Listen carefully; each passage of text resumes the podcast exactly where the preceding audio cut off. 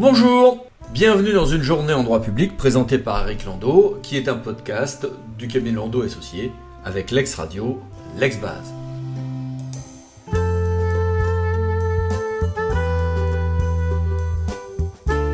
Quelles sont les règles de prescription quand j'ai une fraude à la sécurité sociale?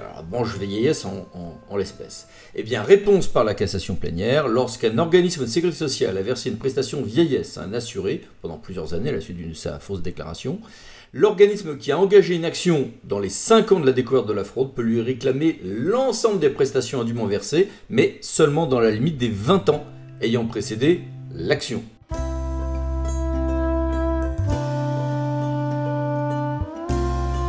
Social toujours, mais dans un tout autre cadre, l'ASE, l'aide sociale à l'enfance, est accusée de mal aider un enfant dans l'accomplissement de démarches administratives. Et eh bien, quel est le juge compétent pour statuer sur une éventuelle indemnisation? Bah, Réponse, juge judiciaire. Oui, mais il faut distinguer. Euh, c'est de manière claire si l'ASE a agi en tant que tuteur, là, jurisprudence constante. Mais sinon, eh bien, si c'est dans le cas d'une mesure d'assistance éducative, eh ben alors celle-ci sera en général non détachable de la mesure de placement judiciaire, qui elle-même relève du juge judiciaire, parce que c'est la responsabilité classique au titre du fonctionnement même du service public de la justice. Donc, juge judiciaire, la plupart du temps.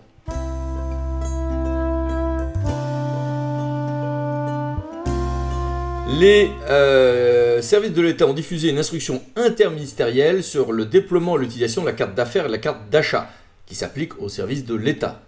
État qui a diffusé aussi une directive générale interministérielle relative à la planification de défense et de sécurité nationale.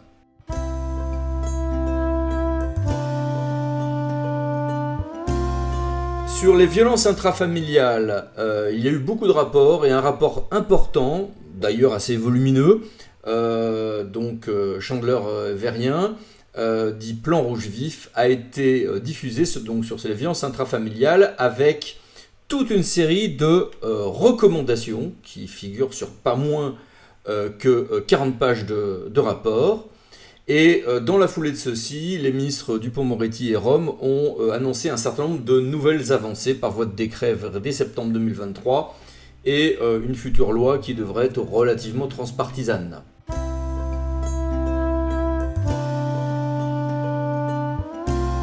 L'Association des maires de France a mis à jour, comme deux fois par an elle le fait, euh, son guide gratuit et très bien fait sur le statut de l'élu local. Euh, non loin de l'AMF se trouvent les locaux de la FNCCR, Fédération nationale des collectivités concédantes et régies, qui porte le programme Acté.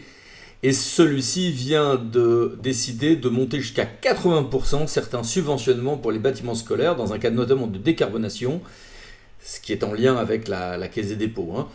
Caisse des dépôts qui porte également le plan dit EduRénov avec euh, jusqu'à 2 milliards d'euros de travaux pour 10 000 établissements.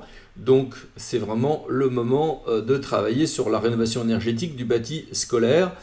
Euh, on a des gros financements inédits pour quelques temps.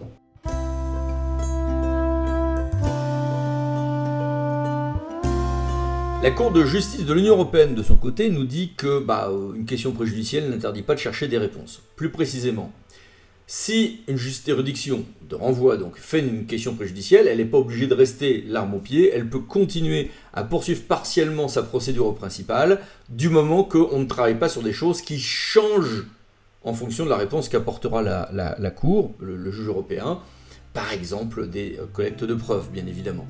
Logique.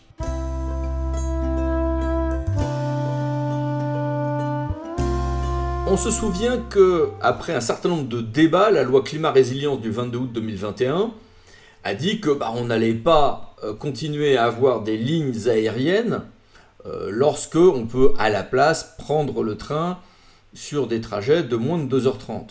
Mais c'est avec un certain nombre de conditions.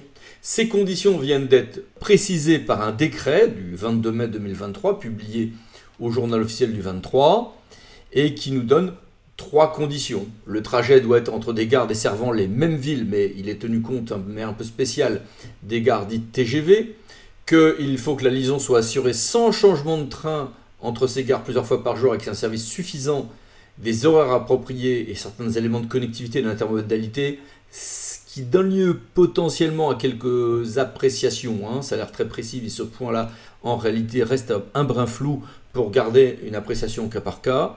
Et la liaison doit permettre plus de 8 heures de présence sur place dans la journée, donc en clair pour permettre des euh, trajets euh, dans la journée.